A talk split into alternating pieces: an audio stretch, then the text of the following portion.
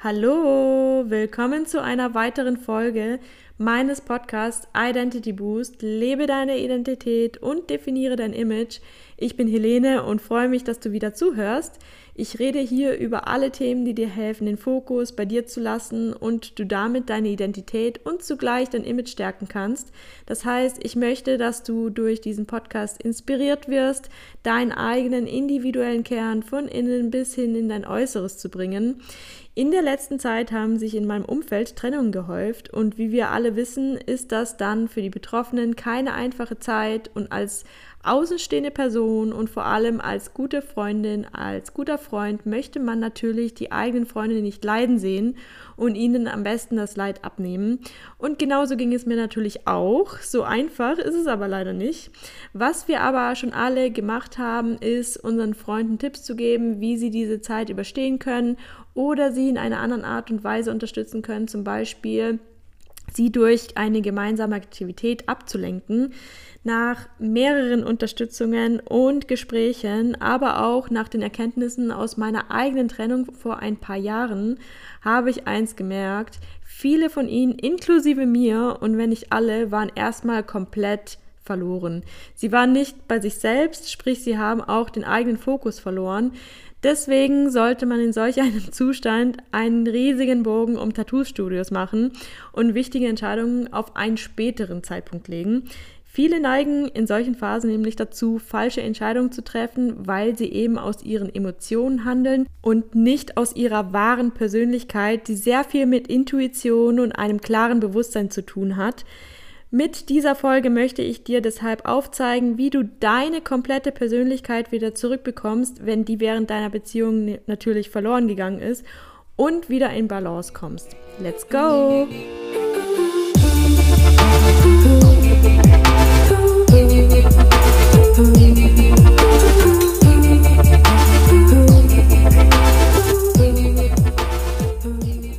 Ich möchte mich neu definieren oder ich muss mich erstmal wiederfinden, das sind die zwei häufigsten Sätze, die ich in der letzten Zeit gehört habe und genau um das geht es auch. Innerhalb einer Beziehung passen wir uns an, gehen Kompromisse ein, machen Abstriche und im schlimmsten Fall verlieren wir uns dabei selbst. Es ist eine riesige Herausforderung, den Fokus bei sich selbst zu behalten und gleichzeitig mit einer Person zusammen zu sein.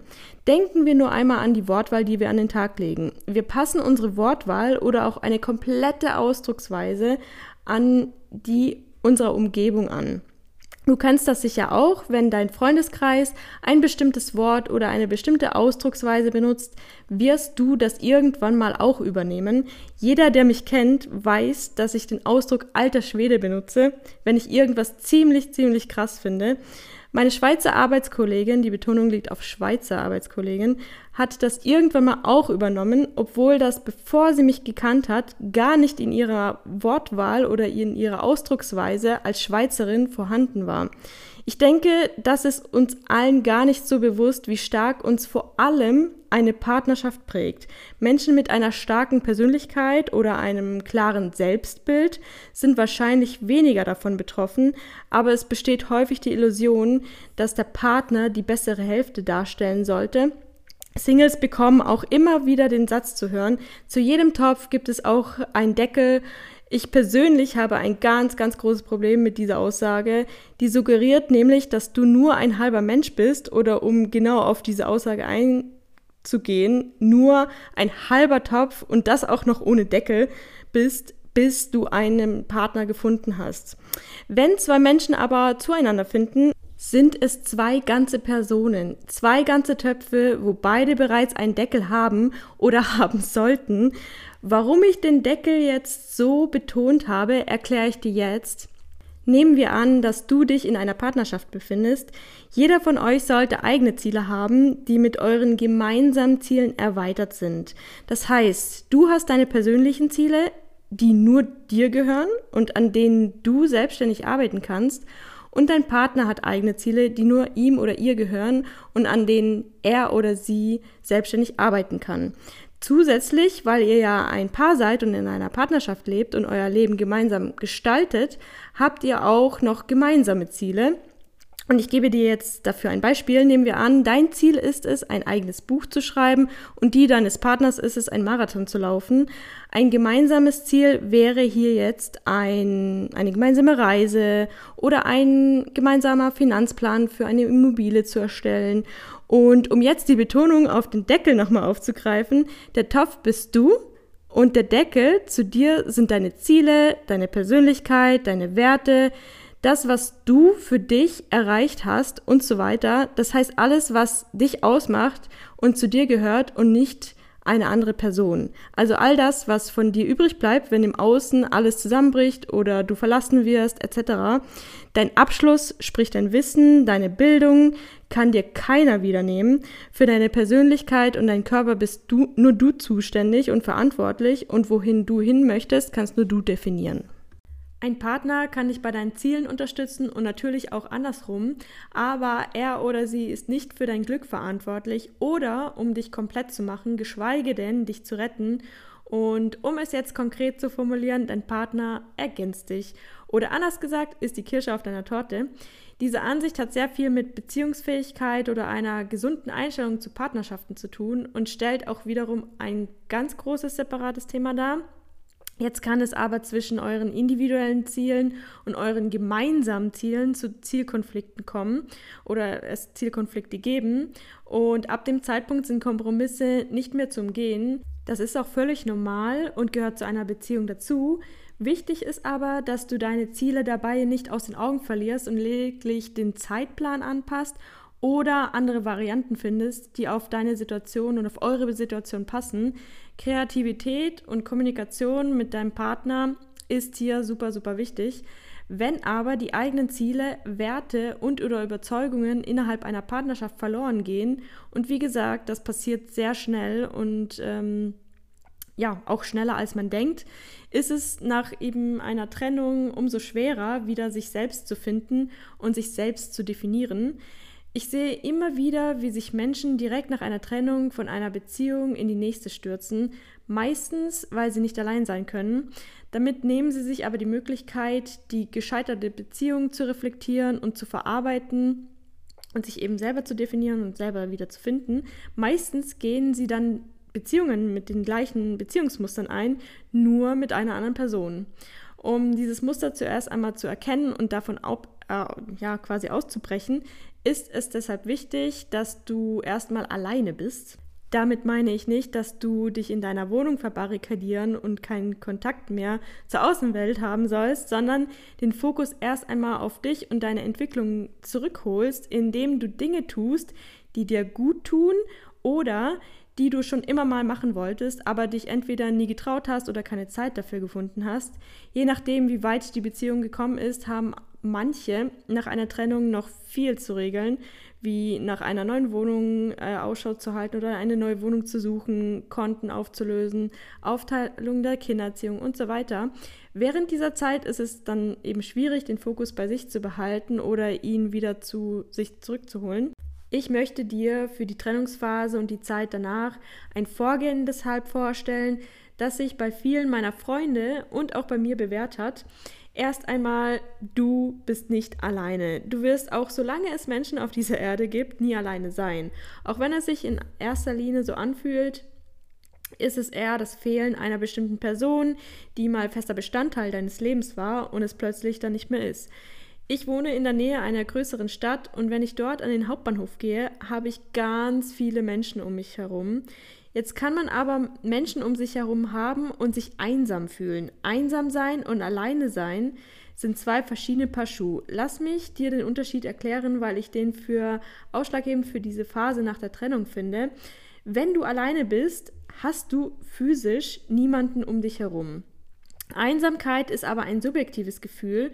Du kannst in einer Beziehung sein und dich trotzdem einsam fühlen, bist aber nicht alleine, weil physisch jemand da ist. Möchtest du also nicht alleine sein, kannst du dich zum Beispiel mit einem Buch in ein Café setzen und schon allein die Geräusche der Gespräche und die Nähe zu anderen Menschen geben dir dabei dann schon ein gutes Gefühl und können sogar Auswirkungen auf dein Gemeinschaftsgefühl haben, obwohl du die Menschen dort nicht kennst. Und wenn Misstrauen Einsamkeit verstärkt, gilt dasselbe auch andersherum. Bist du in einer vertrauenswürdigen Umgebung oder verbringst Zeit mit einer Person oder mit mehreren Personen, denen du vertraust, verringert sich das Einsamkeitsgefühl. Fühlst du dich trotzdem einsam, kann ein Gespräch oder die Nähe einer vertrauten Person schon viel bewirken. Rede mit deinen Freunden oder deiner Familie über deine Ängste und Bedenken. Such dir Gleichgesinnte in Foren oder besuch Meetups. Heutzutage gibt es nämlich so viele Möglichkeiten wie nie zuvor mit Menschen ähm, zu reden oder mit, sich mit Menschen zu verbinden. Ich habe zum Beispiel häufiger zum einfach nur Sein mich mit meiner Freundin verabredet und manchmal haben wir uns einfach auch nur angeschwiegen und das ohne Zwang irgendwie irgendwas sagen zu müssen. Das kannst du aber für dich selber definieren, wie du in solchen Momenten der Einsamkeit oder wenn du dich einsam fühlst, umgehst. Ich finde es wichtig, dir das bewusst zu machen, denn glaub mir, diese Phase wirst du haben. Wie ich jetzt schon vorhin erwähnt habe, hast du nach einer Trennung, je nachdem, wie weit deine Beziehung vorangeschritten war, einiges zu regeln. Direkt nach einer Trennung ist es trotzdem wichtig, sich abzulenken, damit du nicht in eine Negativspirale gelangst und sozusagen dort versauerst. Probier Neues aus, versuch Zeit mit Menschen oder Aktivitäten zu verbringen, die dir richtig gut tun und dich von den Emotionen fernhalten, die dich in einen Opferdenken oder ähnliche negativen Gedanken festhalten. Gleichzeitig ist es aber auch wichtig, dir zu erlauben, Trauer oder Wut zu spüren und diese auch zu durchleben. Unterdrück diese Emotionen nicht, weil wenn du diese durchlebst, führt das zur Verarbeitung der Situation und letztendlich zur Heilung der Wunden durch diese Trennung.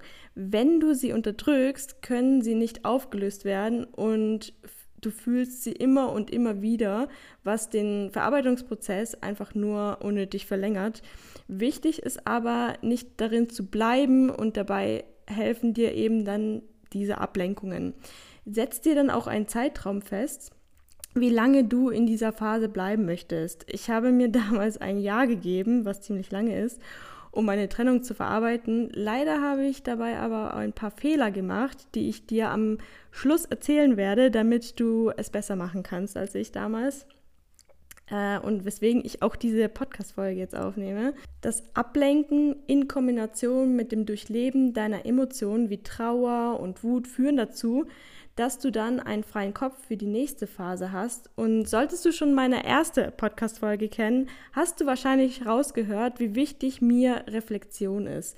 Ich reflektiere in jedem meiner Lebensbereiche und auch nach bestimmten Situationen und Ereignissen. Und darum geht es hier auch. Manche von euch können das vielleicht noch nicht so nachvollziehen, aber du kannst oder hast aus deiner gescheiterten Beziehung super, super viel gelernt. Es wäre richtig schade, die ganzen Erkenntnisse nicht bewusst aufzugreifen und daraus zu lernen, damit du es in deiner nächsten Partnerschaft besser angehen kannst. Zusätzlich weißt du dann auch besser, was du in einer Partnerschaft brauchst oder erwartest und was nicht.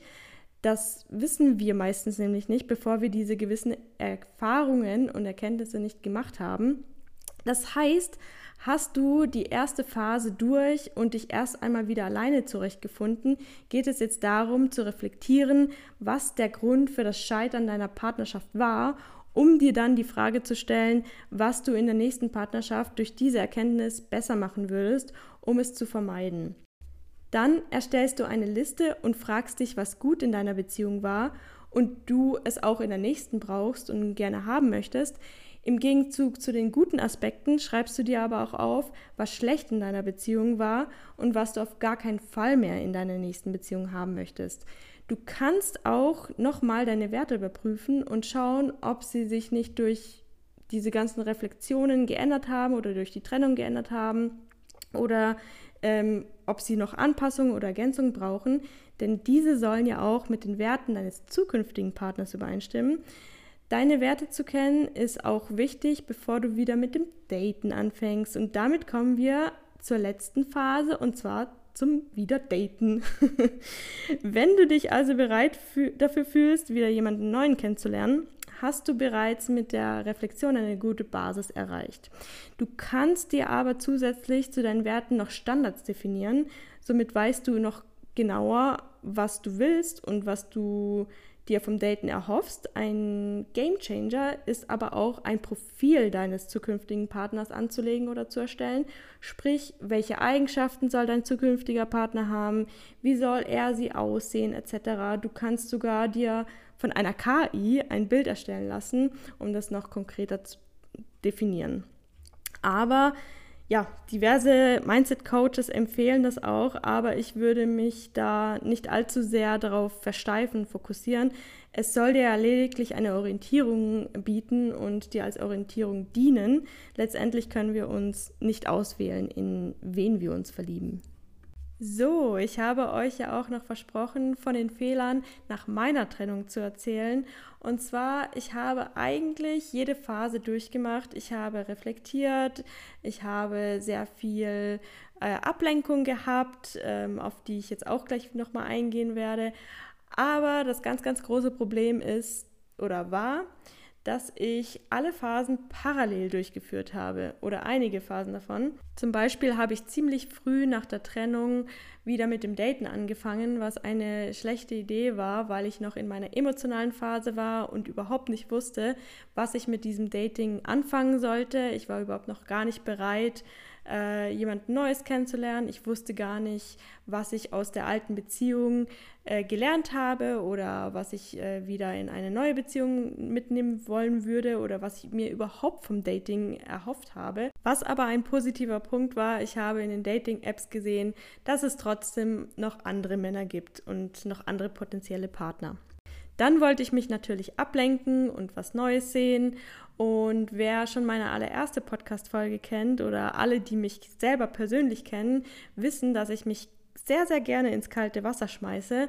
Und ja, ich habe mir tatsächlich ein Zugticket nach Paris gekauft. Ja, ihr habt richtig gehört. Ich bin nach meiner Trennung im Ernst in die Stadt der Liebe gefahren und das auch noch komplett alleine. Dieses ganze Hin- und Herspringen zwischen den Phasen oder auch manchmal Parallele durchführen von den Phasen hat dazu geführt, dass ein Chaos in meinem Leben ausgebrochen ist und ich dann quasi viel, viel länger letztendlich für die Verarbeitung meiner Trennung gebraucht. Was ich dir auf gar keinen Fall empfehlen würde, mach es lieber Schritt für Schritt und wenn ich dir jetzt nochmal die ganzen Phasen zusammenfasse, besteht die erste Phase aus Ablenkung in Kombination mit effektivem Zulassen von Gefühlen, damit du danach einen klaren Kopf für die Reflexionen hast und dann in der letzten Phase genau weißt, was du vom Daten erwartest und was deinen zukünftigen Partner ausmachen soll. Das alles bildet letztendlich eine sehr gute Grundlage, um eine neue Partnerschaft einzugehen oder einen neuen Partner zu finden. Und es ist super wichtig, einen Partner sorgfältig auszuwählen, denn wenn du einen Lebenspartner wählst, wählst du jemanden, der alles in deinem Leben beeinflusst. Deine psychische Gesundheit, dein Seelenfrieden, die Liebe in dir, wie deine Kinder erzogen werden, wie dein Umfeld aussieht und vieles, vieles mehr. Von Beziehung zu Beziehung zu springen, wird deine Probleme nicht lösen. In tiefer Trauer zu versinken, wird dich nicht an deine Ziele bringen. Und ohne Reflexion über deine gescheiterte Beziehung ist es wahrscheinlicher, dass du in denselben Beziehungsmustern landest wie auch zuvor. In diesem Sinne hoffe ich, dass dieser Ansatz ein guter Wegweiser für diejenigen ist, die sich gerade in einer Trennung befinden oder befinden werden und ich euch damit unterstützen kann. Und falls dir dieser Podcast gefallen hat, freue ich mich natürlich über ein Like oder ein Abo. Teile ihn gerne auch mit einer Person, die das unbedingt hören muss. Danke fürs Zuhören und bis bald. ooh, ooh, ooh, ooh.